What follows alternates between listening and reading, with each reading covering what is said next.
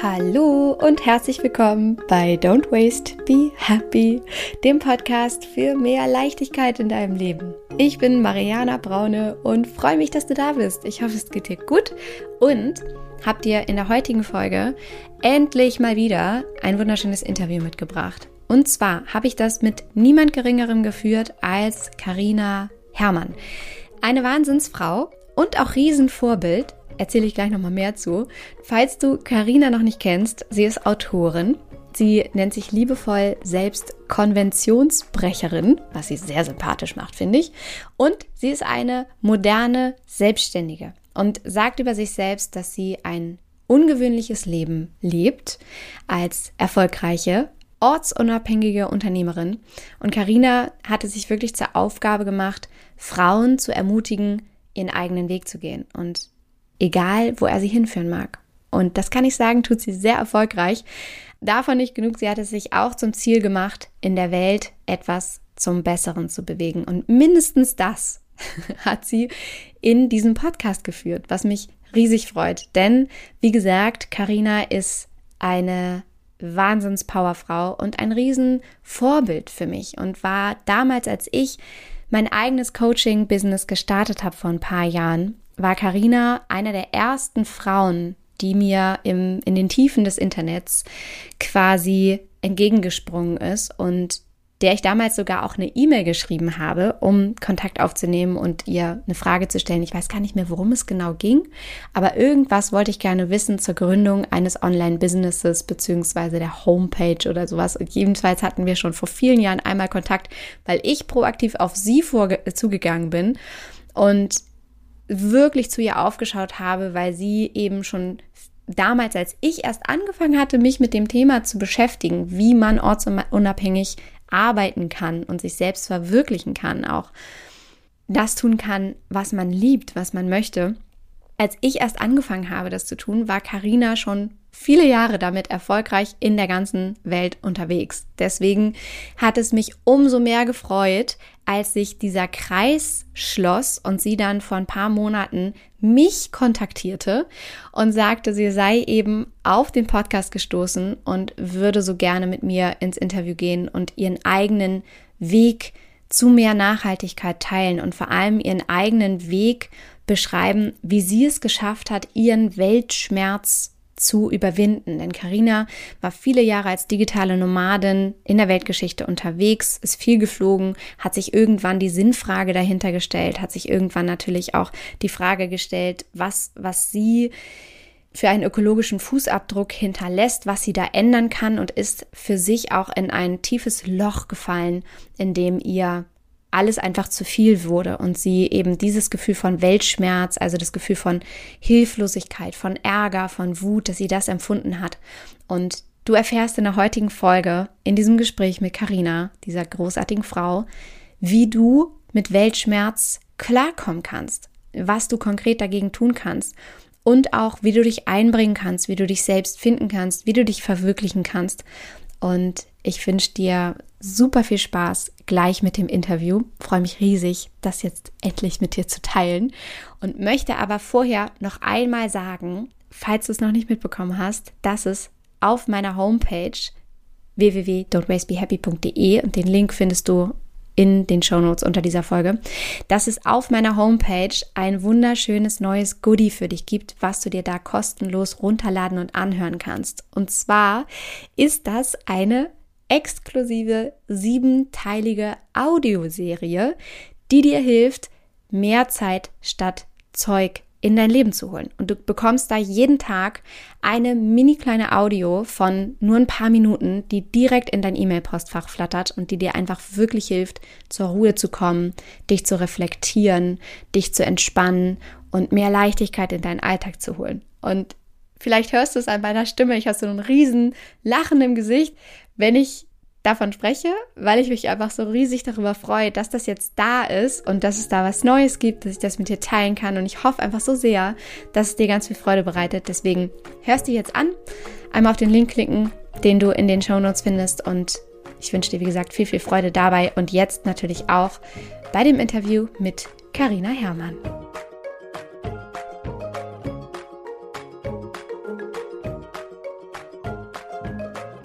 Liebe Karina, ich freue mich so, so sehr, dass wir jetzt hier gerade beide digital zusammensitzen und uns tatsächlich persönlich kennenlernen, weil ich habe es eben im Vorgespräch schon mal gesagt, dass so verrückt ist, dich jetzt tatsächlich kennenzulernen, denn du warst, als ich mich selbst ständig gemacht habe, vor ein paar Jahren, jetzt ist es schon ja so drei, vier Jahre her, warst du eine der allerersten Inspirationen für mich da draußen, für ortsunabhängiges Arbeiten, für ein selbstständiges Arbeiten entlang seinen eigenen Werten, für ein freies Leben. Und ich weiß noch, wie ich immer auf deiner Homepage war und dich angeguckt habe, wie du da Konfetti in die Luft schmeißt und ja, eben so diesen Traum gezeichnet hast von einem Leben in Freiheit, von einem Leben entlang seiner eigenen Werte, von einem Leben entlang einer Arbeit, die einem Spaß macht, die einen erfüllt. Und ich unglaublich dankbar schon damals dafür war, dass es Frauen wie dich gab, die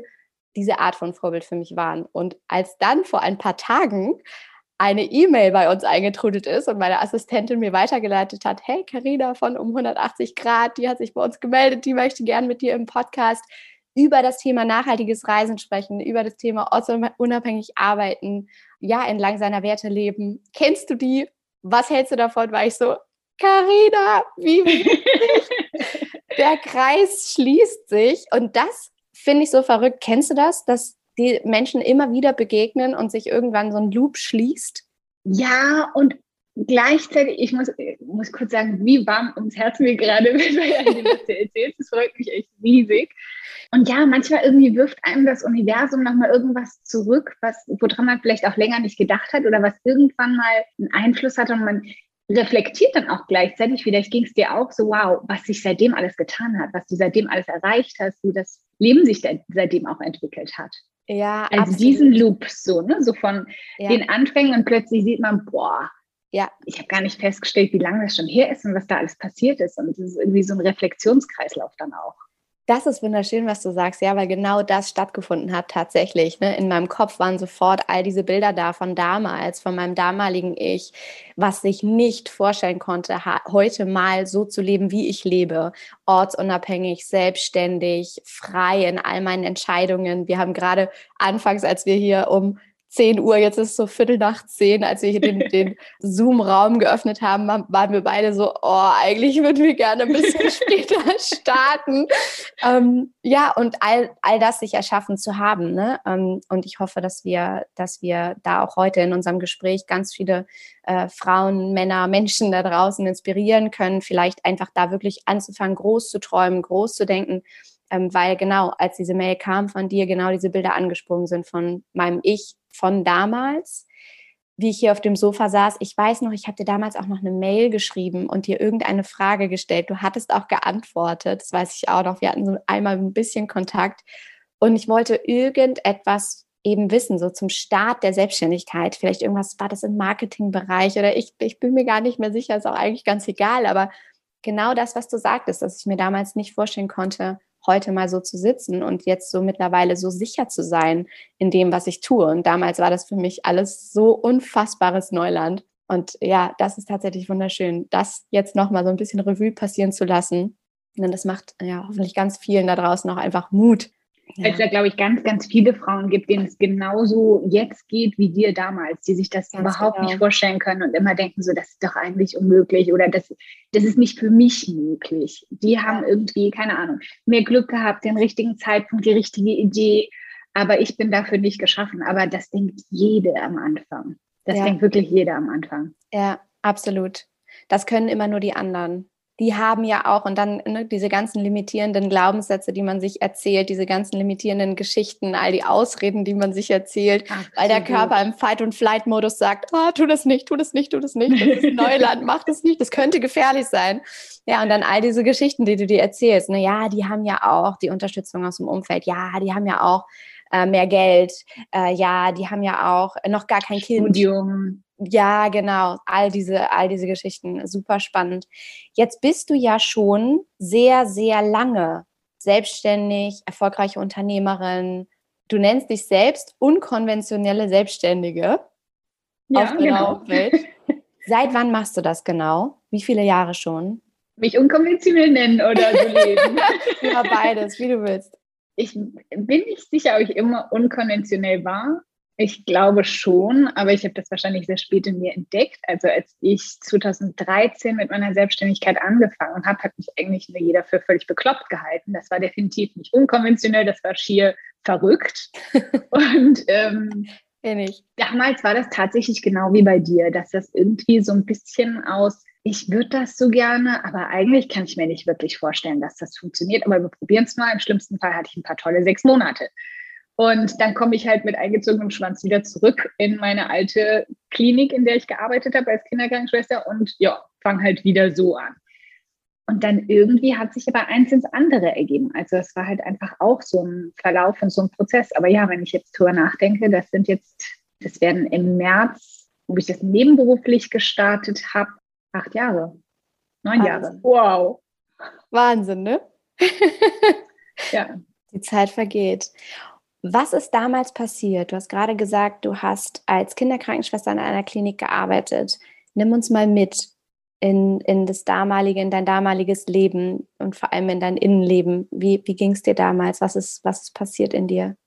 Uff, ähm, es war keine schöne Zeit, muss ich schon sagen. Ich war zu der Zeit schon sechs Jahre lang in der Onkologie, also auf Kinderkrebsstationen mit ähm, Stammzelltransplantationen, Knochenmarkstransplantationen und damals habe ich das nicht so gesehen, aber zu der Zeit war das wie so ein kleiner Steinberg, der sich aufgehäuft hat. Jede Geschichte mit jedem Kind, also ich bin ein extremer Empath Mhm. Jede Geschichte, jedes Kind, das bei uns reinkam, war wie so ein kleines Steinchen, was irgendwas in mir noch angehäuft hat an Dingen, die ich nicht verarbeitet habe, Dingen, zu denen ich keinen Abstand kriegen konnte und dachte immer, naja, aber das ist halt der Job, das ist ja halt so. Mhm. Und zu der Zeit, ohne es zu wissen oder so zu benennen, da war das ja auch noch nicht so thematisiert, war ich in einem richtigen Burnout und auch in einer depressiven Phase, in der ich wirklich irgendwann morgens da gelegen habe und dachte so, irgendwas stimmt doch mit mir nicht. Warum, warum bin ich nicht glücklich? Ich habe ein schönes Zuhause, ich habe tolle Freunde, ich habe einen Job, der mir Spaß macht, wo ich gut drin bin, wo ich wirklich gut drin bin und kann Menschen helfen. Und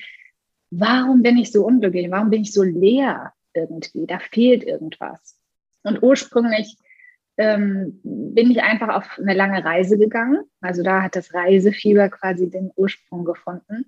Und das Reisen hat mich dann eigentlich zur Selbstständigkeit gebracht, aus der Notwendigkeit raus. Also ich war 14 Monate auf einer Reise durch Australien, Südostasien und kam zurück und dachte, ich, ich will da wieder raus, ich will raus in die Welt.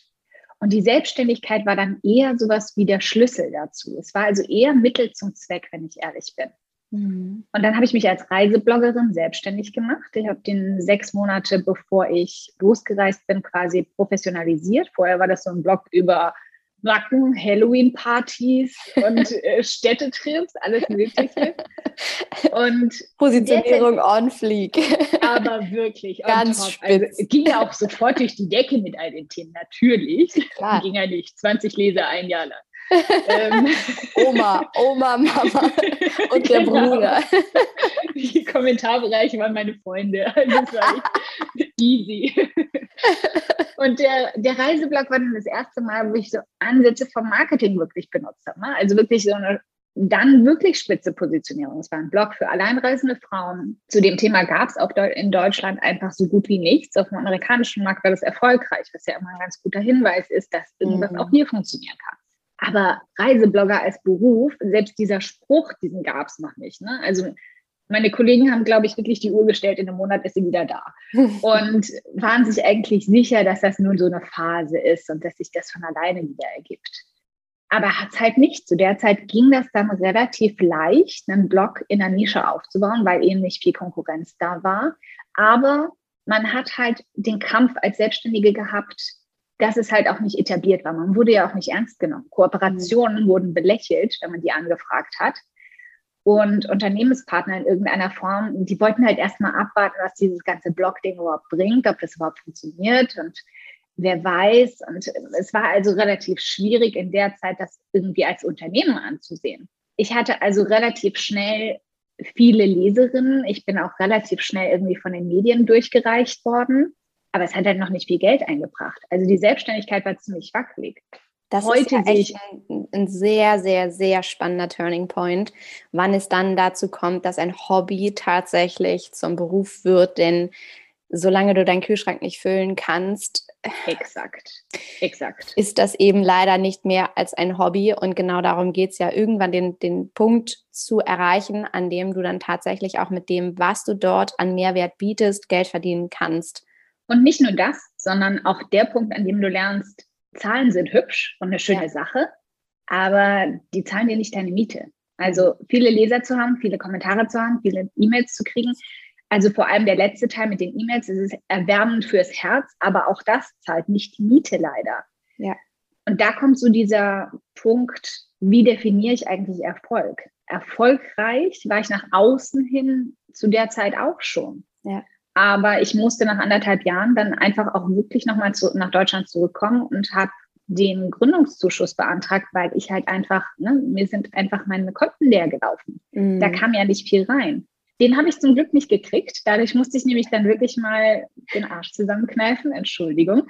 Aber hier ist alles erlaubt, Karina. und musste mich halt wirklich mal damit auseinandersetzen, okay, ähm, Positionierung schön und gut, aber jetzt muss ich ans Geld verdienen auch gehen. Ne? Also da war, glaube ich, so der erste, vielleicht auch so der erste Schwung so ins Money-Mindset, hm. dass ich mir nicht nur den Erfolg erlauben durfte und stolz darauf sein durfte, sondern jetzt auch mal anfangen musste, dafür Geld zu verdienen für das, was ich tue. Hm. Und nicht mehr nur für Reichweite zu arbeiten das trifft so einen unglaublichen Nerv, weil ich glaube, dass es da draußen so häufig um die Anzahl der Follower geht auf Instagram oder eben, ich kenne das ja auch von mir selber, dass wir natürlich tracken, wie viele HörerInnen gab es für welche Folge, für welches Thema, was ist gerade besonders angesagt. Das ist alles wichtig, das ist alles äh, gut und schön, aber ähm, den, den Glaubenssatz auch so ein bisschen zu entkoppeln von äh, viele Follower bedeut bedeuten Erfolg oder machen mich glücklich, ähm, hinzu, es braucht gar nicht die 80.000 Follower auf Instagram, um wirklich viel Geld zu verdienen oder erfolgreich zu sein, sondern es können auch sehr viel weniger sein. Also ich kenne sehr viele erfolgreiche, sehr erfolgreiche Selbstständige da draußen, die weniger Follower haben als ich und äh, das so ein bisschen zu, zu entkoppeln, ja, da, tatsächlich. Und, und diesen Fame nach außen, der ja dann tatsächlich nur extrinsisch motiviert ist, auch, den so ein bisschen zu entkräften, hin zu diesem Shift von Money Mindset, von dem du gesprochen hast. Ja, aber was, was kann ich denn jetzt erschaffen, um tatsächlich mein Hobby und dieses, diesen Fame, den ich hier im Außen erreicht habe, auch tatsächlich ähm, in Geld umzuwandeln? Was hast du dann gemacht konkret? Konkret habe ich viele Sachen in den ersten Jahren ausprobiert. Mhm. Wenn ich ganz, ganz ehrlich bin, war es aber vor allem die Erkenntnis, dass ein Reiseblog zu monetarisieren eine Entscheidung von mir gebraucht hat. Bleibe ich bei meinen Werten oder gehe ich mit dem Geld? Ich hätte mit dem Reiseblog viel Geld verdienen können, sehr wahrscheinlich. Aber dafür hätte ich Wege gehen müssen, die sich für mich nicht gut angefühlt haben. Was zum das, Beispiel? Zum Beispiel kommt gut Geld rein über Kooperationen mit Unternehmen.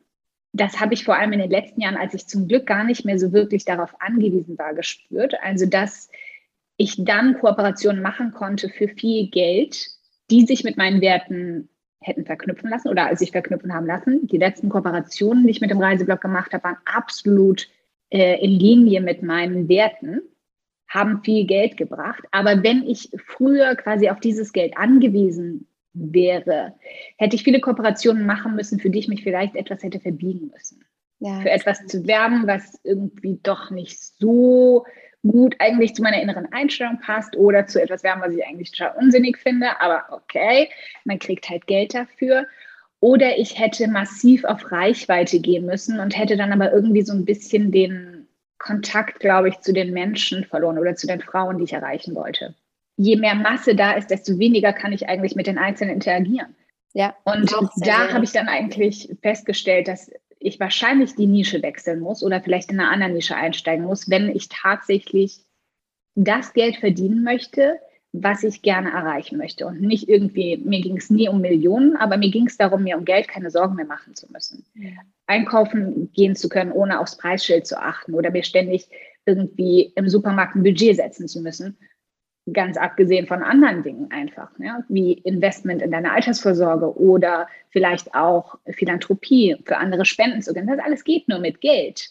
Ja. Also das waren eigentlich die Ziele, dass ich da all das ermöglichen könnte, ohne mir Gedanken machen zu müssen. Ja. Und das wäre im Reisebereich für mich nur schwierig gegangen. Mhm. Und das ist so spannend, was du sagst, weil dahinter sich eine Orientierung verbirgt von Mangel versus Fülle. Ne? Wärst Absolut. du dabei gewesen oder hättest immer zugesagt ähm, zu diesen Kooperationsanfragen, ne, hättest vielleicht Produkte vermarktet, die nicht deinen Werten entsprechen, wäre das eine typische Mangelmotivation gewesen versus du gehst nach der Fülle, nach der Freude und orientierst dich dahin, was du eigentlich wirklich willst, was dich wirklich ausmacht und denkst vor allem in beides. Ne, du hast ja dann damals diesen Shift hingekriegt von es kann und darf und soll und muss beides gehen. Ich kann Geld verdienen und ich kann entlang meiner Werte leben. Ich muss mich nicht verbiegen. Ich muss mich nicht für das eine oder das andere entscheiden. Auch das ist ja ein spannender Glaubenssatz, der dahinter ja. ähm, steckt. Ne? Geld verdienen ist gleich schlecht oder ich muss mich ver verbiegen, um Geld zu verdienen. Nein, es geht eben auch beides. Ein sehr, sehr starker, mutiger Schritt, den du dann damals gegangen bist. Und dann? und dann kam um 180 Grad auf die Bühne.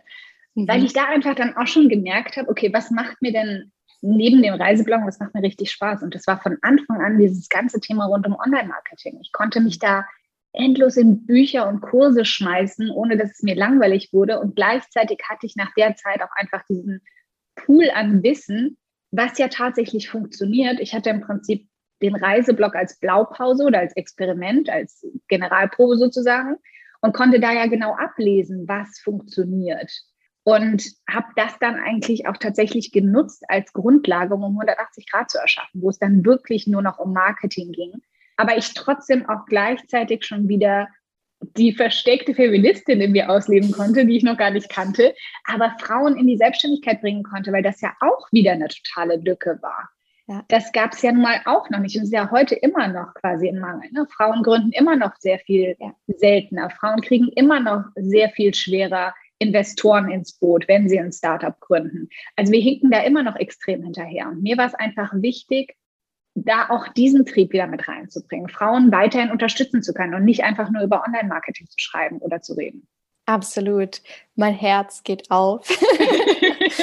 Absolut. Auch bei mir ist das so, dass ich immer häufiger auch, ne, je erfolgreicher mein Unternehmertum wird, desto mehr kommen ja auch Anfragen in genau diese Richtung. Wie hast du denn das gemacht? Auch aus dem Freundes- und Bekanntenkreis, ne, wo man anfangs vielleicht belächelt wurde, so, ja, ja, ja, mach da mal dein Nachhaltigkeitsding mhm. irgendwie, ne, bisschen Psychologie, Coaching und so Angebote, äh, wollen wir mal sehen und die jetzt eben sehen, wie erfolgreich das tatsächlich ist und sagen so, ja, und wie machst du das und was kostet und das? Wie verdienst du da Geld? Genau, und wie, so wie die Standardfrage. Genau? genau, und ach, deine Mitarbeiter, wie sind die angestellt? Wie, wie ist das so wirklich?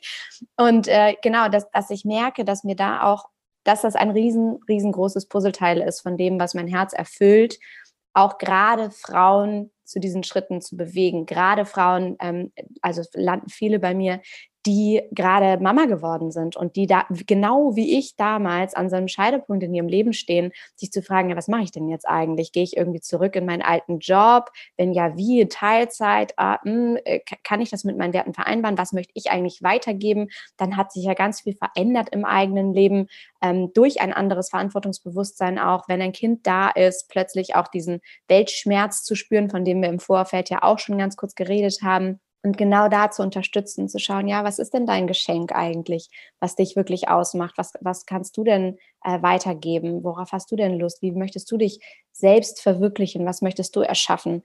Und das ist wunderschön, gerade da, wie gesagt, Frauen zu unterstützen. Richtig, richtig cool. Und ich weiß noch, wie ich damals dann bei dir angesprochen war, durch diesen geilen Slogan der Femininjas die du dann ja gegründet hast. Erzähl mal, das war dann wahrscheinlich der nächste Schritt, der kam, ne? Ja, das war ähm, irgendwann nach den, nach den Online-Kursen und Workshops und sowas irgendwie so das Bedürfnis, eine Gruppe von Frauen irgendwie intensiver zu betreuen und da auch näher Kontakt mit denen zu kriegen. Ja. Und ich weiß gar nicht, bei wem ich irgendwie mal darauf gekommen bin. Ich glaube, das war eine Copywriterin in Amerika, die im Prinzip so ein Konzept von, ich glaube, sie nannte das irgendwie Business Girlfriends oder sowas, weiß ich gar nicht mehr. Auf jeden Fall war es im Endeffekt, die Beschreibung vorher war eigentlich viel, viel cooler als das Produkt am Ende. Weil am Ende war es eigentlich nur ein monatlicher, wöchentlicher Newsletter, den man gekriegt hat. Also es war gar nicht eine wirkliche Community dahinter. Aber im Prinzip, wie sie das angegangen ist, hat bei mir eigentlich so den Gedanken entzündet, so, es wäre eigentlich richtig, richtig cool, ein digitales Coworking zu erschaffen, wo man sich quasi in irgendeiner Form in einem digitalen Raum austauschen kann und ständig in Kontakt ist. Das heißt, wenn man einen Moment hat, in dem man irgendwie down ist oder irgendwie gerade alles nicht läuft oder ein Kunde wieder abgesprungen ist, obwohl das eigentlich schon in trockenen Tüchern war, also diese ganze Frustration irgendwie nicht alleine aussitzen zu müssen, sondern sich dann irgendwie so ein bisschen Rückendeckung zu holen. Aber auch ganz wichtiger Aspekt, die ganzen Erfolge zu teilen, diese ganzen kleinen Erfolge und auch zu lernen, die überhaupt zu sehen. Mhm. Weil wir alleine in unserem Büro, wenn da irgendwie was gut klappt, dann denken wir so cool und gehen zur nächsten Aufgabe über. Aber wir feiern das ja nicht in irgendeiner Form. Wenn wir das feiern, kommen wir uns blöd dabei vor, weil wir dann irgendwie angeben oder denken so, das kann ich doch nicht machen, ich kann doch nicht so angeben und das auf Instagram raushauen. Also sitzen wir in unserem kleinen Kämmerchen, freuen uns zwei Minuten und machen einfach weiter. Aber das ist natürlich ganz, ganz wichtig, um einfach auch die Fortschritte zu sehen, dass wirklich irgendwo kundgeben zu können und sich gut damit zu fühlen. Ja, absolut. All das kombiniert wollte ich irgendwie gerne erschaffen. Und ja, Gibt's dadurch. Die noch? Die ist mittlerweile integriert in die Feminagers Akademie. Ah. Also tatsächlich einen großen Intensivkurs, der das ganze Wissen vereint, was man braucht, um die Selbstständigkeit zu starten. Und zweimal im Jahr öffne ich quasi diese Feminagers Akademie dann interaktiv. Und da ist dann die Feminagers Community quasi integriert. Ah, okay, verstehe. Sehr gut. Ja, ein, ein so cooler Slogan bzw. Begriff. Man kann sich sofort was hinter vorstellen. Man hat Bock drauf. Es spricht so ein bisschen so einen Kämpfergeist an. Ja, genau. Ja, ja, genau. Das ist richtig cool. Jetzt glaube ich, klingt das vielleicht für die eine oder andere, die jetzt zuhört, sehr easy. Ja, dann habe ich das gemacht, habe ich das gemacht. Ja, bin ich damals erstmal auf Reisen gegangen, auch und dann war so das Bloggen, dann habe ich mich so ein bisschen mit Marketing und dann, ach ja, kam um 180 Grad und so. Dahinter steckt ja aber immer wahnsinnig viel Reflexion, also Selbstreflexion, manchmal vielleicht auch Kampf, Mut, Angst, wie war das bei dir? Was glaubst du, war immer wieder der Schlüssel entlang all dieser Jahre? Das ist jetzt ja wirklich schon eine ganz lange Zeit, in der du selbstständig, gesettelt, frei, ortsunabhängig arbeitest, wann du willst, wo du willst, mit wem du willst, zu welchen Themen du willst. Wie war das bei dir in diesen Schlüsselmomenten, dich immer wieder neu zu orientieren, dich immer wieder neu zu erfinden? War das leicht? War das, tat das weh? War da Angst? Wie war das? Hm, ganz ehrlich gesagt, würde ich mal behaupten, die erste Hälfte dieser ganzen langen Zeit war angstbasiert. Mhm. Da war definitiv kein Mut. Das war eigentlich häufiger getriggert von, ich kann den Zustand, wie er ist, nicht mehr ertragen, so wie er ist, also muss ich so eine Weg von Motivation. Ja, absolut. Ja. Ja. Also raus aus meinem Beruf, raus aus der Sesshaftigkeit, das war immer ein, ich kann hier nicht bleiben, ich muss was verändern. Ich bin da aber schon auch relativ radikal. Wenn ich was verändere, dann hat das durchaus so die Hammermethode. Dann machen wir halt wirklich alles kaputt und bauen das neu auf. Die Angst vor dem, was dann kommt, ist zwar auch groß, aber nicht so groß wie die Angst davor, was passiert, wenn ich bleibe. Hm. Also es ist viel, viel weniger Mut, als man denkt. Ich habe mich selbst wirklich nie als mutig empfunden. Ich habe es eher empfunden als, ach, wie soll ich sagen, als ein Mensch, der gut Entscheidungen treffen kann und sie dann auch durchzieht. Also ich nenne mich manchmal gerne auch die Queen of Execution. Ich kann gut Entscheidungen treffen. Ich brauche zwar ewig dafür, aber ich kann sie gut treffen und dann auch durchziehen. Das hm. ist tatsächlich eine Stärke.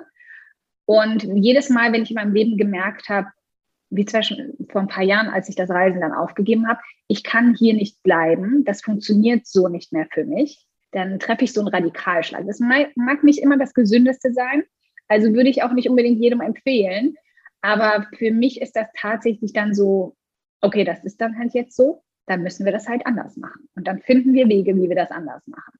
Es ist also tatsächlich eher ein lösungsorientierter Ansatz. Mhm. Zumindest in den letzten Jahren. Und in den ersten Jahren war es eher ein Angstansatz, muss ich schon ehrlich zugeben. Das ist so schön, das im Nachhinein so anders zu betrachten, ne, als wenn man direkt drinsteckt.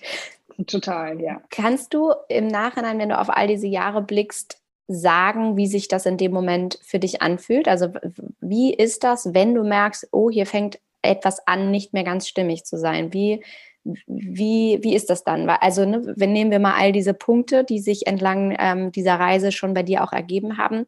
Du bist äh, Kinderkrankenschwester im Krankenhaus und merkst, ah, irgendwie, ich wach morgens auf und eigentlich ist alles cool, aber uneigentlich auch überhaupt gar nicht. So, wie hat sich das angefühlt und wie, wie gehst du dann in diesen Prozess rein? Dann startest du den Reiseblog und merkst, ja, irgendwie, eigentlich ist alles cool, aber uneigentlich auch gar nicht gründest die Femininjas und so weiter und so fort. Also wie, wie ist das dann genau? Oh, es ist echt schwer, das zu greifen in irgendeiner Form. Es ist, glaube ich, irgendwie eine Erkenntnis, die in dir reift. Also du spürst da schon, da ist irgendwas am Arbeiten und irgendwas passt nicht so richtig und dann irgendwann geht so eine kleine Glühbirne auf, so, hm, das könnte ja vielleicht auch so und so gehen oder das, das gibt ja ja auch die Möglichkeit, das. Hm, was ich zum Glück und ich weiß leider nicht wie. Ich wünschte, ich könnte es eintüten und verkaufen. Aber was ich zum Glück nicht habe, ist dieses, ja, aber das kann ich doch nicht machen, weil wenn das schief geht, dann. Mhm. Ich bin mir durchaus bewusst, dass das schief gehen kann. Ich bin mir durchaus bewusst, dass das nicht funktionieren kann. Aber für mich ist es immer viel, eine viel, viel stärkere, ein viel, viel stärkerer Antrieb, es zu versuchen und vielleicht das Glück zu haben, dass es, zu, dass es funktioniert und zu was Besserem führt, als dass ich ähm, hinterher entscheiden muss, okay, hat nicht funktioniert, ich muss nachjustieren. Für mich existiert dieses Scheitern nicht wirklich. Ich sehe das zwar schon teilweise irgendwie manchmal als Scheitern an, aber das bedeutet einfach nur, dass ich mich nochmal neu ausrichte. Das heißt also nicht, wenn ich hinfalle, dass ich liegen bleibe, sondern ich stehe halt einfach immer wieder auf. Und das ist, wenn wir ganz ehrlich sind, irgendwo auch einfach eine Entscheidung. Das ist nichts, was irgendwie kommt, wenn der Mut da ist oder wenn die, wenn die Gegebenheiten am besten oder am günstigsten stehen, sondern das ist eine bewusste Entscheidung. Ich entscheide mich dafür, es zu probieren. Und ich entscheide mich dafür, wenn es nicht funktioniert. Und glaub mir, bei mir ist einiges schiefgelaufen. Es hat vieles nicht funktioniert. Sonst wäre ich nicht zurück nach Deutschland für den Gründerzuschuss gekommen. Solche Sachen. Und der wurde auch abgelehnt, hat auch nicht funktioniert. Es ist die Entscheidung dafür, nach den Möglichkeiten zu schauen. Okay, das hat nicht funktioniert ist scheiße. Ich darf mich jetzt mal auch drei Tage mies deswegen fühlen. Aber dann schaue ich, okay, welche Optionen habe ich noch? Und im Idealfall haben wir uns die vielleicht vorher schon zurechtgelegt. Im Idealfall haben wir schon Plan B, Plan C und Plan D im Kopf, wenn Plan A nicht funktioniert. Und dann ist das Fallen auch gar nicht so schlimm, weil man immer weiß, da gibt es noch weitere Optionen. Und auch damit verknüpft zu denken, alles passiert für mich.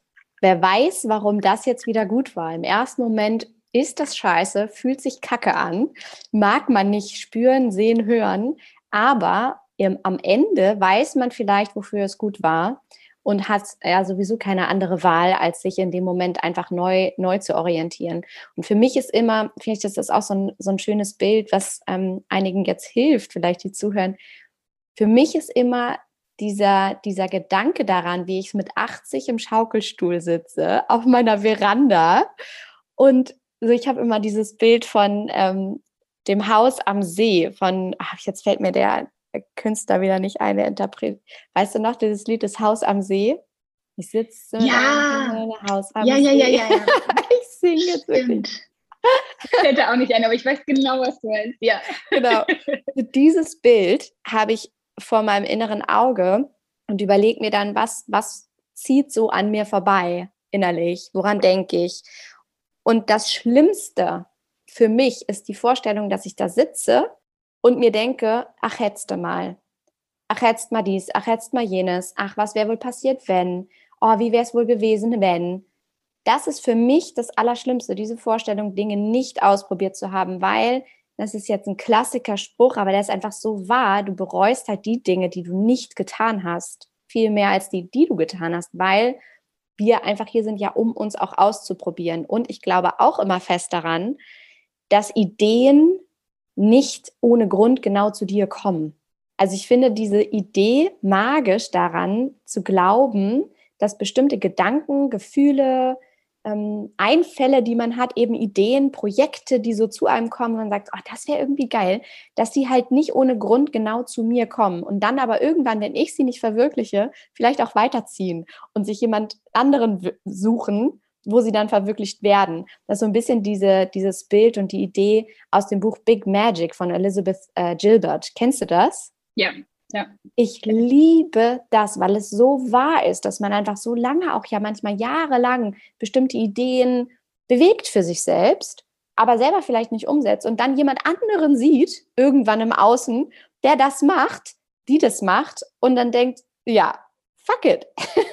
das ist doch meine Idee. Ja, die ist vielleicht weitergezogen. Hat sich jemand anderen gesucht, weil du hast dein Popo nicht hochgekriegt und ja. es nicht gemacht. Oder es war kein fruchtbarer Boden. Es war einfach nicht die Zeit dafür. Oder so, genau. Ja, aber ja, um, um den Loop sozusagen zu schließen zu dem, was wir gesagt haben, das ist eine wunderschöne Attitüde, tatsächlich sich einfach auszuprobieren, wie auf so einem riesengroßen Spielplatz und zu schauen, ja, finde ich Rutschen gerade geil oder ist es doch eher die Schaukel? oder was, was will ich irgendwie für mich machen.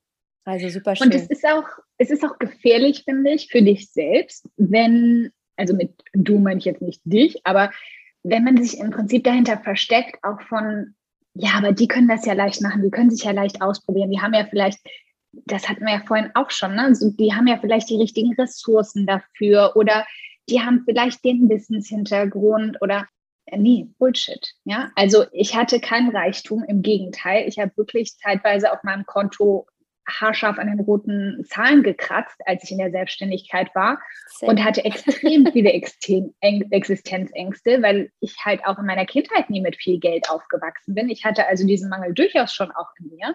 Ich hatte kein Studium, ich hatte keine irgendwie großen Unterstützer oder so, da war nichts. Ja? Also diese ganzen Entscheidungen hin, etwas zu probieren, die basieren nicht darauf, dass wir vielleicht die richtigen Ressourcen hatten, sondern dass wir uns selbst um die Ressourcen gekümmert haben, dass wir uns selbst nach den Möglichkeiten umgeschaut haben, wie kann ich das denn verwirklichen, auch ohne XYZ. Also es ist ganz, finde ich, ganz, ganz schwierig, wenn ich höre von Frauen, ich kann das aber nicht, weil mir das und das fehlt dir fehlt gar nichts. Mhm. Es mag schwieriger sein, auf jeden Fall. Es gibt auf jeden Fall Frauen, die tiefer drin stecken als ich. Da will ich überhaupt nichts schön reden. Es mag länger dauern, es mag vielleicht mehr Opfer fordern. Aber genau wie du sagst, am Ende wird sich das so sehr lohnen, sich trotzdem durchgebissen zu haben und sein, an seinem eigenen Traum oder an seiner eigenen Idee drangeblieben zu sein und das umgesetzt zu haben. Und auch das lese ich ganz häufig von Frauen, die mir schreiben, die irgendwie vielleicht schon in der zweiten Hälfte ihres Lebens sind und sagen, ich habe den und den und den und den, den Mist in meinem Leben mitmachen müssen. Und da sind richtig, richtig fiese Sachen dran, also wirkliche Schicksale. Und ich habe das durchgezogen, ich habe daran festgehalten und ich verselbstständige das jetzt, habe das vielleicht jetzt erst in den letzten Jahren gekonnt, aber ich weiß das jetzt umso mehr zu schätzen, dass ich all das erreicht habe. Und das ist einfach so beeindruckend zu sehen, dass Frauen, die noch viel, viel größere Widerstände hatten, es auch geschafft haben. Wunderschön. Wunderschöne Inspiration, ja, das stimmt. Und ich glaube, was dahinter steckt, was, was der rote Faden ist, was sich durch alles zieht, warum das so wichtig ist, ist ja einfach entlang seiner eigenen Werte zu leben, entlang seiner eigenen Gefühle, Vorstellungen, Intuitionen, die jeder von uns ja hat und dahin zu hören, die anzuerkennen, sich zu erlauben, danach zu leben, diese Ideen auszuleben, sein Leben zu erschaffen, wie man sich das selbst erträumt. Und das fühlt sich so gut an. Das ist es ja, weil es geht ja nicht darum, einen bestimmten Betrag auf dem, auf dem Bankkonto zu haben oder eine bestimmte Anzahl an Followern zu erreichen oder ähm, besonders cool auszusehen oder whatever. Darum geht es ja eigentlich im Kern nie, sondern es geht eigentlich darum, sich mit sich selbst im Reinen zu fühlen und das Gefühl zu haben von, ne, so wie du damals es nicht hattest, sondern aufzuwachen, zu sagen, geil, ich freue mich auf den Tag, was steht an, ich habe richtig Bock auf das, was ich tue, ich freue mich am Leben zu sein, weil ich mir mein Leben so erschaffen habe, wie es sich für mich gut anfühlt. Und in der Konsequenz daraus auch ein Leben zu führen, was andere positiv beeinflusst. Das ist, glaube ich, bei uns Frauen gerade ein riesiges, riesiges Thema. Richtig. Dass die Arbeit eben nicht nur dazu führen soll, dass wir ein gutes Leben führen, sondern dass auch andere Menschen ein besseres Leben führen, in irgendeiner Form und Weise. Ja. Es ist ein riesiger Antrieb, zumindest bei allen Frauen, die ich bisher getroffen habe oder mit denen ja. ich in Kontakt stehe. Ja, was ich auch sofort ja wieder was, was einspielt auf die eigene Glückseligkeit, auf die eigene, eigene Zufriedenheit, weil in dem Moment, in dem du Mehrwert stiftest und auch Feedback bekommst von das, was du getan hast, hat mir total geholfen. Gott, vielen, vielen Dank, dass es dich gibt, dass es deine Arbeit gibt, dass du das tust, was du tust.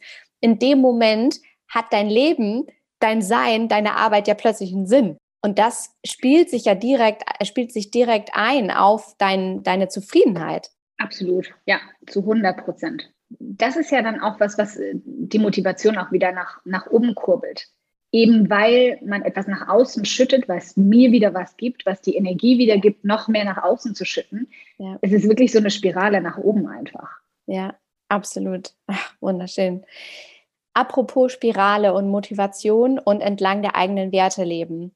Du hast dir das dann alles erschaffen, diese Produkte nach außen gegeben, diese Frauen-Community erschaffen, die Feminine Jazz Academy geschaffen und warst erfolgreich unterwegs, hast entlang deiner Werte gelebt, hast deinen Traum gelebt, ortsunabhängig zu arbeiten, warst überall in der Weltgeschichte unterwegs und dann ist aber wieder was passiert. Entlang meiner Werte gelebt, ähm, entlang ein paar meiner Werte gelebt. holen wir mal die Katze aus dem Sack. Also vor allem die Hörerinnen von deinem oder die Hörer von deinem Podcast werden wahrscheinlich die ganze Zeit gedacht haben, ja, durch die Welt reisen schön und gut, aber mit Nachhaltigkeit hat das ja so gar nichts zu tun. Ja, Nagel auf den Kopf getroffen. Und das war eigentlich auch etwas und auch uneigentlich, was mehrere Jahre an mir genagt hat. Dadurch, dass ich irgendwann dann auch das Budget hatte und die Möglichkeiten hatte, habe ich halt all meine Flüge kompensiert durch Atmosphäre und dadurch schon immer deutlich gesehen, was ich eigentlich mit meinem Lebensstil auch anrichte. Also es war in dem Aspekt ja ein relativ egoistischer Lebensstil auch. Mhm. Ich wollte, dass es mir gut geht. Natürlich, wie wir eben gesagt haben, habe ich viel nach außen ausgeschüttet und habe da vielleicht positiven Einfluss gehabt. Aber auf unsere Erde hatte ich einen relativ negativen Einfluss. Das lässt sich absolut nicht schönreden. Mhm. Und ich habe damit immer so ein bisschen gekämpft, war aber schon auch zu egoistisch, um meinen Lebensstil aufzugeben. Mich hat das einfach so glücklich gemacht und mir so viel gegeben, dass ich das genau damit immer auch begründet habe. Wenn es mir gut geht, kann ich viel nach außen geben, kann viel bewirken. Aber irgendwann ging die Rechnung halt einfach nicht mehr so richtig auf. Und dann habe ich wieder, Hammermethode, 2019 am 1. Mai den letzten Flug aus Bangkok zurück nach Deutschland genommen. Bin am gleichen Tag zum veganen Lebensstil übergesiedelt. Wie gesagt, wenn dann richtig. Und habe beschlossen, okay, ich fliege nicht mehr. Warte mal ganz kurz. Jetzt so, Karina sagt, ja, nö, dann habe ich mir hier den letzten Flug genommen und dann bin ich Veganerin geworden. Stopp. Was genau ist im Vorfeld passiert? Das ist ja ein Riesenprozess, der sich dahinter verbirgt, der dir sagt, so, das gibt es hier an Möglichkeiten, deswegen solltest du das vielleicht überdenken, deswegen fühlt sich das für dich nicht mehr gut an. Was ist da passiert, weshalb du plötzlich gesagt hast, also scheinbar so plötzlich dann gesagt hast, bis hierhin und nicht weiter?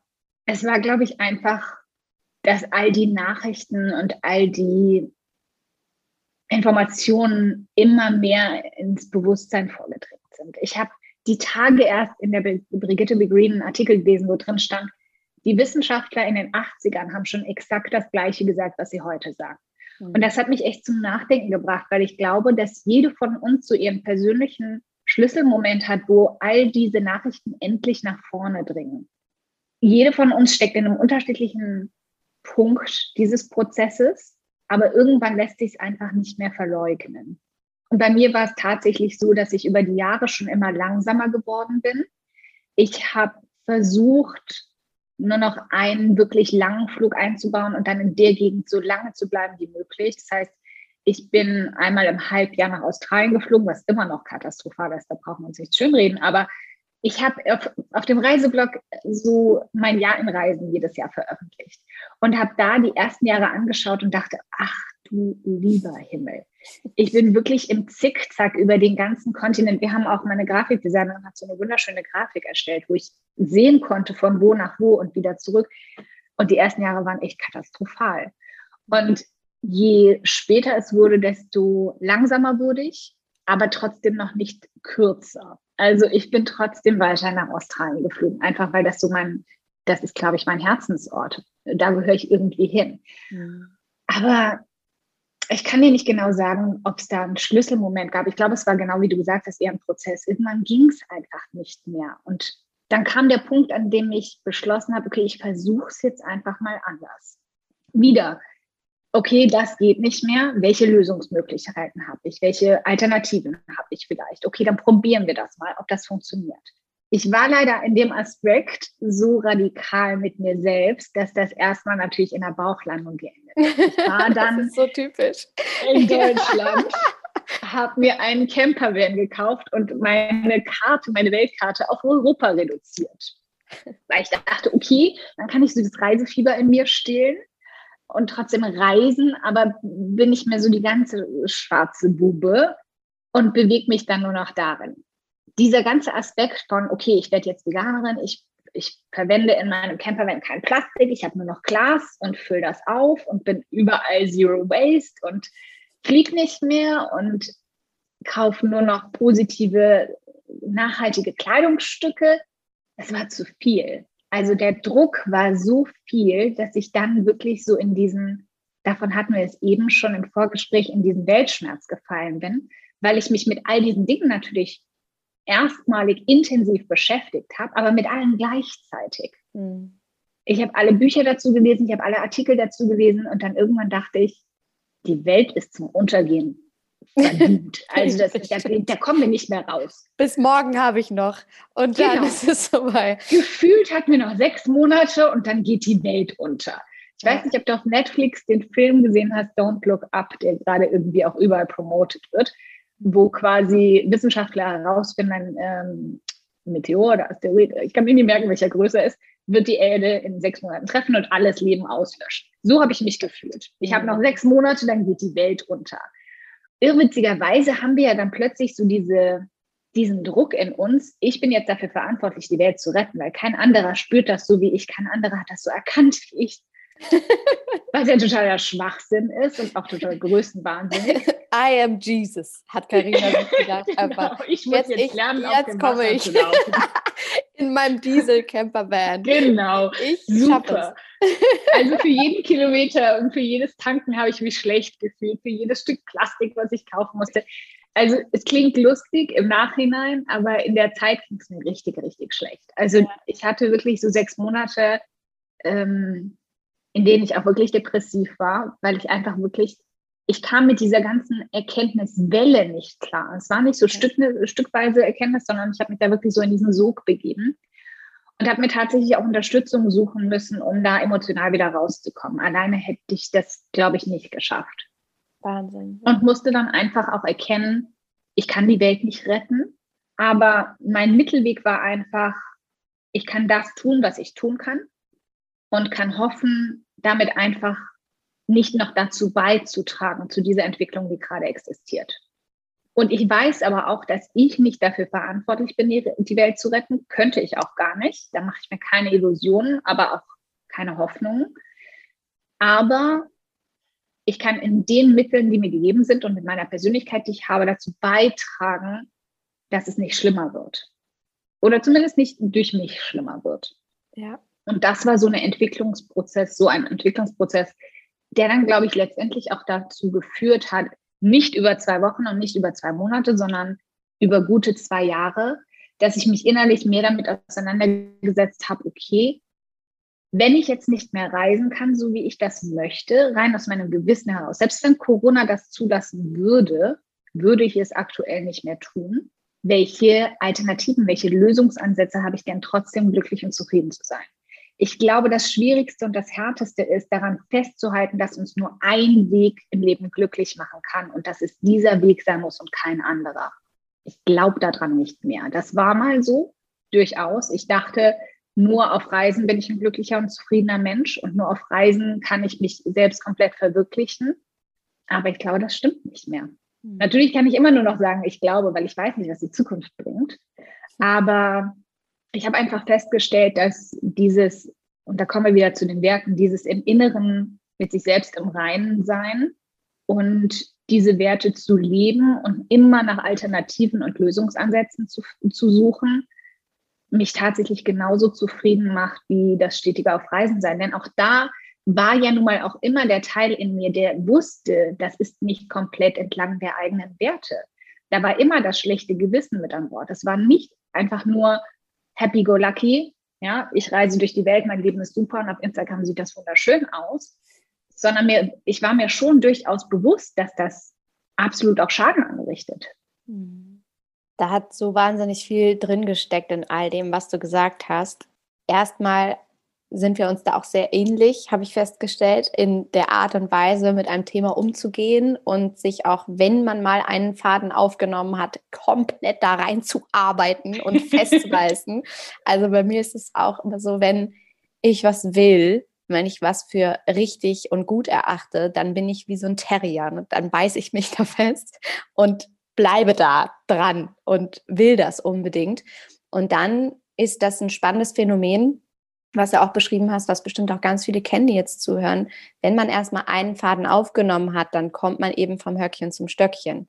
Ne, dann bist mhm. du bei einem Buch und liest was über ähm, Plastikreduktion und ähm, landest plötzlich bei Veganismus, bei Fast Fashion, ähm, äh, beim Reisen so und das ist einfach never ending. Das hört einfach nicht auf. Endless. Ja. Ne? Genau, ja. und das ist, geht mir auch heute noch so dass da ganz viele Bereiche sind, die noch lange nicht äh, bis ins letzte Detail ergründet sind oder sich auch manchmal abwechseln. Also dass ich einfach merke, ähm, manchmal bin ich in Anführungsstrichen besser darin, vielleicht weniger zu reisen oder nachhaltiger zu reisen. Dafür kaufe ich aber mehr Plastik ein oder mehr vegane Alternativprodukte, die jetzt auch nicht unbedingt so wahnsinnig ökologisch sind.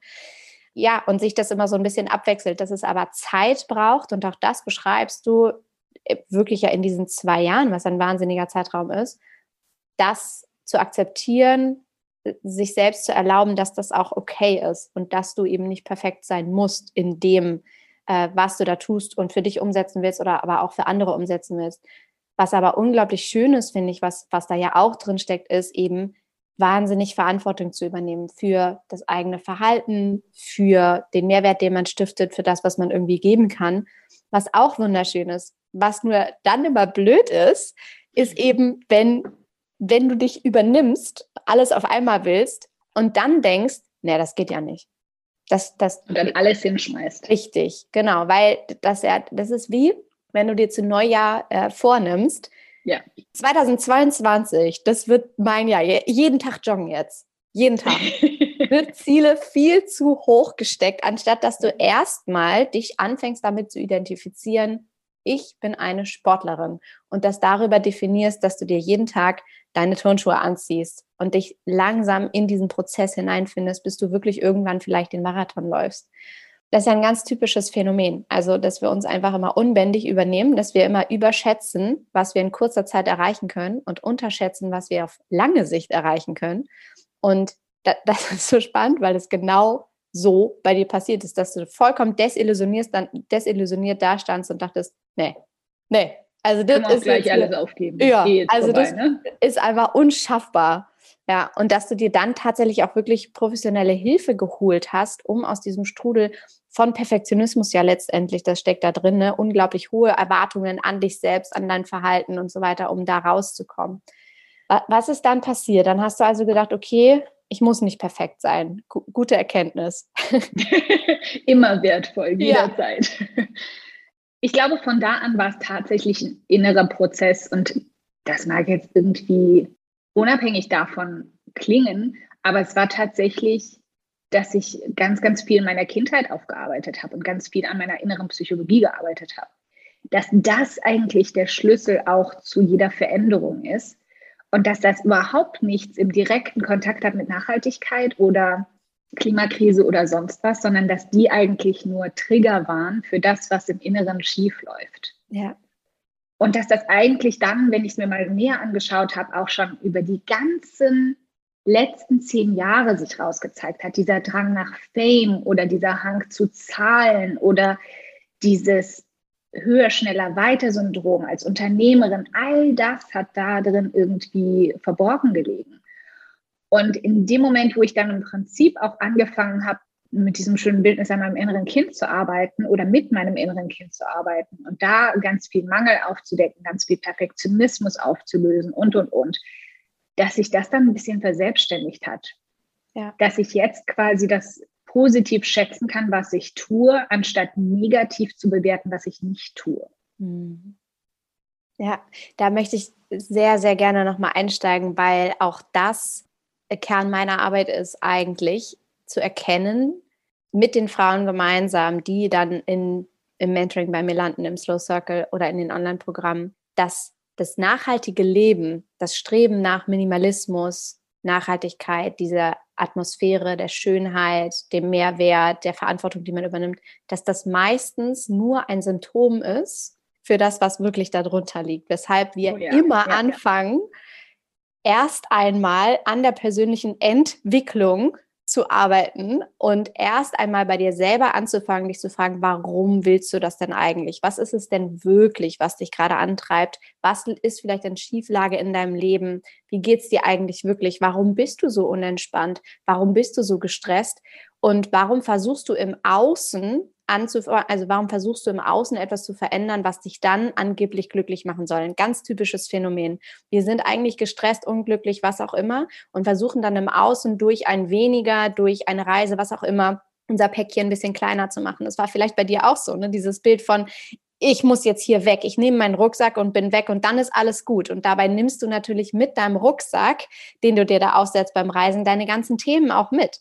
Und bei einem, ne, bei einem nachhaltigen, minimalistischen Leben ist, ist es nichts anderes. Du kannst so viel minimalisieren und ausmisten im Außen wie es nur geht und äh, vielleicht nur noch mit einem Sofa leben und äh, drei Kleidungsstücken, das ändert nichts daran, dass dich das per se nicht glücklich macht, sondern wir eben wirklich immer erstmal daran dürfen, ähm, an uns selbst zu arbeiten und ähm, ja, ganz viel innere Kindheilung zu betreiben und so weiter. Das, was du ja auch dann äh, getan hast, um letztendlich außen und innen zu matchen. Wobei das trotzdem ganz normal ist, dass ähm, das auch bei dir passiert ist, ja, dass du angefangen hast, im Außen etwas zu verändern und, und über diesen Weg versucht hast, irgendwie inneres Gleichgewicht herzustellen. Es ist eben immer der einfachere Weg. Deswegen, ja, ganz typisch und ähm, was, was ich auch in meiner Arbeit immer wieder sehe. Und was ich auch sehr spannend finde, und ich glaube, damit können sich extrem viele Menschen identifizieren. Aber was ich festgestellt habe, war für mich auch dass das ganz, ganz viel mit dem Thema Kontrolle zu tun hatte. Ja. Wir versuchen in kleinen Bereichen etwas zu kontrollieren, weil wir das Große nicht kontrollieren können. Mhm. Und wir brauchen diese, dieses Kontrollbedürfnis. Wie viel Plastik verwende ich? Wie viele Gläser habe ich, die ich nachfüllen kann? Äh, wie viel Müll produziere ich? Wenn, solange ich all diese kleinen Sachen kontrolliere, habe ich das Gefühl, immer noch die Kontrolle in meinem Leben zu haben die wir ja nun mal einfach nicht haben. Und dieses Kontrollbedürfnis stammt ja einfach nur aus einem Sicherheitsbedürfnis aus der Kindheit, was fehlt. Das heißt auch wieder so ein Rattenschwanz an. Ich versuche alles in meinem Alltag zu kontrollieren, um mir selbst die Sicherheit zu geben oder das Sicherheitsgefühl, was mir eigentlich an ganz anderer Stelle fehlt. Ja. Wie hast du das für dich geschafft, ins Gleichgewicht zu bringen? Was genau hast du dann gemacht? Es gibt nicht die eine Sache. Es war einfach auch wieder ein ganz, ganz langer Weg hin zu immer mehr diese Muster aufdecken, verstehen lernen und zu versuchen aufzufüllen. Also das war für mich dieses Gefühl, aufzufüllen an mir selbst Sicherheit zu geben, zu schenken, mich sicher zu fühlen, mir immer wieder zu bestätigen. Und das ist ja zum Glück auch etwas, was mein Lebenslauf aufgezeigt hat. Egal, was mir das Universum entgegenschmeißt und mit Universum meine ich jetzt nicht unbedingt sehr spirituell, sondern egal, was mir im Leben als Aufgabe gestellt wird, ich habe immer einen Weg gefunden, ich habe immer eine Lösung gefunden und mich quasi nicht einfach nur daran zu erinnern, sondern dieses Gefühl nachhaltig zu pflanzen, hm. dass ich immer Wege und Möglichkeiten finden werde, damit umgehen zu können. Und damit quasi auch so eine gewisse innere Ruhe zu finden. Denn wenn, wenn wir einfach immer in dieser Klimaangst bleiben und in dieser Krisenangst, egal welche Krise, solange wir nur aus dieser Krise oder aus dieser inneren Angst heraus handeln, wird sich da nie Balance einstellen, wird nie Ruhe einkommen, werden wir immer unzufrieden und depressiv sein. Also es ist tatsächlich wirklich alles, was wir in uns selbst heilen können oder aufarbeiten können oder aufräumen können und an Ballast loswerden können, wird sich automatisch auf das Außen auswirken, nicht umgekehrt. Ja. mein Herz geht auf. Das sind eigentlich schon so wunderschöne Schlussworte, aber ich möchte trotzdem auch noch mal die finale Frage stellen.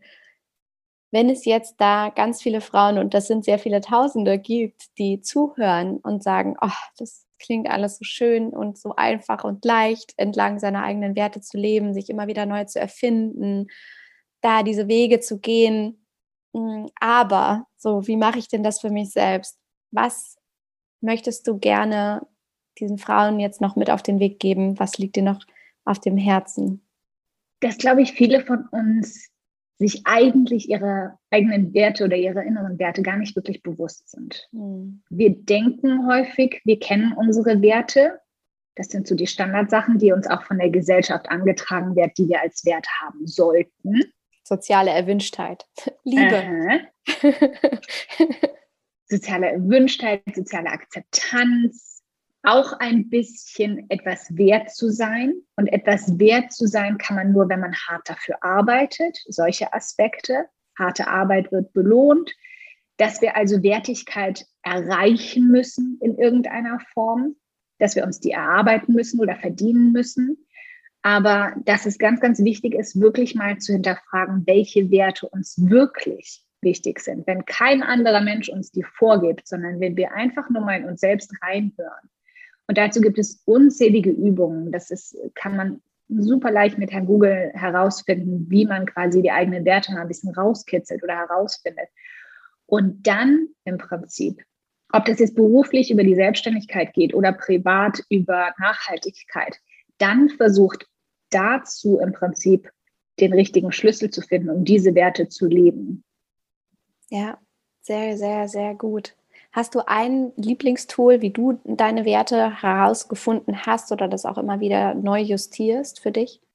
Ich reflektiere viel über das, was ich tatsächlich mache und was mich glücklich macht und zufrieden macht. Also im Prinzip, ich schaue auf die ganz, ganz kleinen Glücksmomente mhm. und schaue, warum haben die mich eigentlich zufriedener gemacht als der Gehaltscheck oder der Kontoeingang oder das, was ich mir gerade gekauft habe oder wenn ich mir was gekauft habe, warum hat mich das so glücklich gemacht? Was, welches Bild versteckt sich dahinter?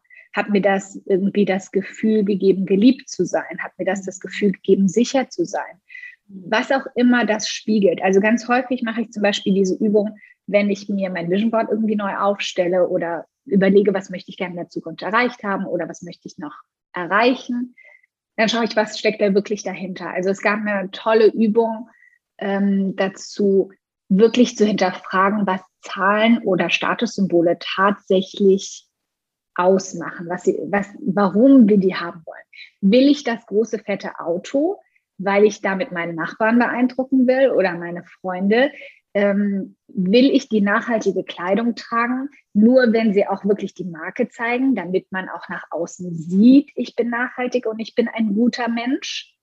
Oder möchte ich diese nachhaltige Kleidung tragen, weil es mir das Gefühl gibt, ein Stück beigetragen zu haben. Und es ist völlig egal, ob die anderen das sehen oder nicht. Also hier mal zu reflektieren, warum möchte ich denn das erreichen? Warum möchte ich denn dies und jenes haben? Möchte ich diese 10.000 Euro damit ich 10.000 Euro habe? Selten. Das wird nie die Antwort sein. Warum möchte ich diese 10.000 Euro haben? Was versteckt sich dahinter? Was möchte ich damit machen? Und kann ich das vielleicht sogar mit viel weniger Geld? Kann ich das anders schon umsetzen? Oder sind die 10.000 Euro etwas, was mir irgendwer eingeredet hat, dass ich sie haben muss? Und es ist eigentlich nur der Mangelgedanke dahinter. Also positiv wie negativ. All die Dinge, die wir uns wünschen oder die wir haben wollen oder die wir erreichen wollen, da steckt eine Bedeutung dahinter. Und sich genau anzuschauen, welche Bedeutung hat diese Sache, die ich mir da als Bild auf mein Vision Board packe und wie realistisch ist die Verknüpfung dabei? Brauche ich das wirklich oder brauche ich tatsächlich was anderes? Mhm. Also ich versuche immer bei allem zu hinterfragen, was steckt da wirklich dahinter? Ist das, ist das vielleicht Bedürfnis noch ein alter Mangel? Bedürfnis? Genau, genau. Ist das ein alter Mangel oder ist das tatsächlich einer meiner Werte oder ist das tatsächlich etwas, was ein Glaubenssatz von anderen Menschen ist? Der mir eingepflanzt wurde. Hm. Also das hilft mir immer enorm. Jedes Mal zu hinterfragen, wenn ich mir irgendwelche Ziele setze, was steckt da wirklich dahinter und ist das tatsächlich hilfreich? Also ist ja. das tatsächlich ein Ziel, was sinnvoll ist, was erreichbar ist, was von mir selbst kommt und was mit meinen eigenen Werten übereinstimmt. Wunderschön. Und wo ich auch nicht müde werde, das zu sagen, ist, sich auch wirklich Hilfe zu suchen dabei, diesen Prozess zu gehen. Entweder wirklich professionelle Hilfe in Form von Mentoren oder Coaches an der eigenen Seite, ähm, was ich auch immer wieder für verschiedenste Themen selber mache, ähm, weil gute Coaches brauchen gute Coaches. ja. Oder aber sei es wirklich in Selbstreflexion mit ähm, guten, schlauen Menschen an seiner Seite, die einem helfen können, da so ein bisschen diesen Wust von Wünschen, Träumen, Werten und so weiter zu, zu entwirren. Ja. Auf jeden Fall. Ja, also das war auch eins meiner Schlüsselpunkte, sich immer mit Menschen zu umgeben, die die gleichen Werte haben ja. und nicht unbedingt Menschen auszuschließen, die die nicht haben, aber sich innerlich ein Stück weit zu distanzieren und zu erkennen, okay, das sind Menschen, die sind einfach in meinem Leben aus verschiedenen Gründen oder sind einfach schon da, weil sie schon lange da sind, sich quasi zu den Menschen, Menschen auszurichten oder sich mehr Menschen in sein Leben zu holen, die die gleichen Werte einfach auch in sich tragen. Ja. Sehr, sehr, sehr schöne Worte.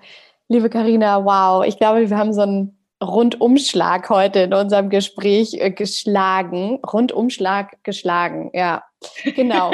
Doppelt hält eben auch am Ende immer besser. Es war wunderschön, sich mit dir auszutauschen zu all diesen Themen. Und ich wette, wir könnten jetzt auch noch zwei Stunden ranhängen, ohne Probleme. Aber ich danke dir für den Moment erstmal für all deine wertvollen Einblicke in deine ganz eigene Reise, im wahrsten Sinne des Wortes, deine Lebensreise, die Art und Weise, wie du dich immer wieder neu erfunden hast, wie du deinen Werten gefolgt bist, wie du auch die immer wieder nachjustierst, die Stellschrauben, die du uns dafür aufgezeigt hast. Danke, danke, danke, dass du äh, so mutig warst, mich anzuschreiben und zu sagen, hallo, lass uns darüber reden, weil es immer so viel Mehrwert stiftet, auch für ganz viele Frauen und Menschen da draußen, da bin ich sicher, sich neu zu erfinden und ihren eigenen Träumen äh, zu folgen, sich vielleicht selbstständig zu machen äh, oder aber auch nicht, mindestens aber entlang der eigenen Werte zu leben und im Reinen mit sich zu sein, was, glaube ich, der Kern von, von unserem Leben sein darf. Und dafür danke ich dir von Herzen, dass du da warst und dass du dich so geöffnet hast. Vielen, vielen Dank. Ich kann das nur zurückgeben. Es war ein ganz, ganz tolles Gespräch. Ich hoffe so sehr, dass dir dieses Interview genauso gefallen hat wie mir. Ich glaube, ich hätte noch Stunden weitersprechen können mit Karina und hoffe, dass du ganz viel für dich daraus mitnehmen konntest, wie du mit deinem Weltschmerz, sofern du ihn spürst, umgehen kannst, wie du ihn überwinden kannst. Und wenn dir diese Folge gefallen hat, dann teile sie bitte unbedingt mit so vielen Leuten, die du kennst. Leite sie weiter an all deine Lieblingsmenschen und alle anderen auch. Denn ich finde, dass das jeder hören sollte. Und das ist wahrscheinlich ganz sicher, das weiß ich, weil ich es auch von mir selber kenne und auch von euch kenne, dass es nicht nur Karina so ging, ähm, diese Art von Weltschmerz oder Überforderung und Hilflosigkeit zu empfinden. Deswegen hilf gerne allen anderen Menschen und äh, leite diese Folge weiter, inspiriere sie, besser damit umgehen zu können und ähm, freue ich mich sehr, sehr, sehr drüber. Und vergiss, wie gesagt, nicht, natürlich dir jetzt die Audioserie noch anzuhören. Kannst du dir kostenlos runterladen bzw. dich dafür anmelden auf meiner Homepage und dann bekommst du, wie gesagt, jeden Tag ein mini kleines Audio in dein Postfach geflattert. Bekommst du geflattert? Kann man das so sagen? Nein. Es kommt eine mini kleine Audio in dein Postfach geflattert. So muss es sein. Und ich wünsche dir dabei von Herzen viel, viel Freude und ähm, wünsche mir einfach sehr für dich, dass diese kleinen Audios, diese kleinen Snippets dir im Alltag helfen, mehr Leichtigkeit in dein Leben zu integrieren, so wie sie mir geholfen haben. Denn das sind wirklich so exklusive Übungen, die ich mit dir teile, die in meinem Leben ganz, ganz viel verändert haben und die vielleicht nicht alle unbedingt neu für dich sind, aber das auch gar nicht unbedingt sein muss, sondern ich das wirklich so bewusst unter dem Motto use it or lose it halte. Das heißt wirklich benutze es, übe es oder du wirst es vergessen. Das heißt, diese kleinen Audio-Snippets dienen dir auch einfach also dienen dir dazu, Achtsamkeit zu üben und wirklich dran zu bleiben. Und das, wie gesagt, in mini kleinen, super easy Schritten, ohne dass du jetzt ein riesen Workbook oder sowas ausfüllen musst, sondern dir das einfach anhörst, darüber nachdenkst, vielleicht kurz die Augen schließt und das schon ganz, ganz viel verändert. Und das wünsche ich mir einfach so sehr für dich. Insofern hörst du jetzt an, wünsche dir viel Spaß dabei, teils, wie gesagt, sehr, sehr gerne mit all den Menschen, denen du gerne eine Freude machen möchtest. Und ich wünsche dir jetzt für den Moment noch einen wundervollen Tag oder Abend. Ich denke an dich ganz fest und wünsche dir wie immer alles Liebe. Don't waste and be happy. Deine Mariana.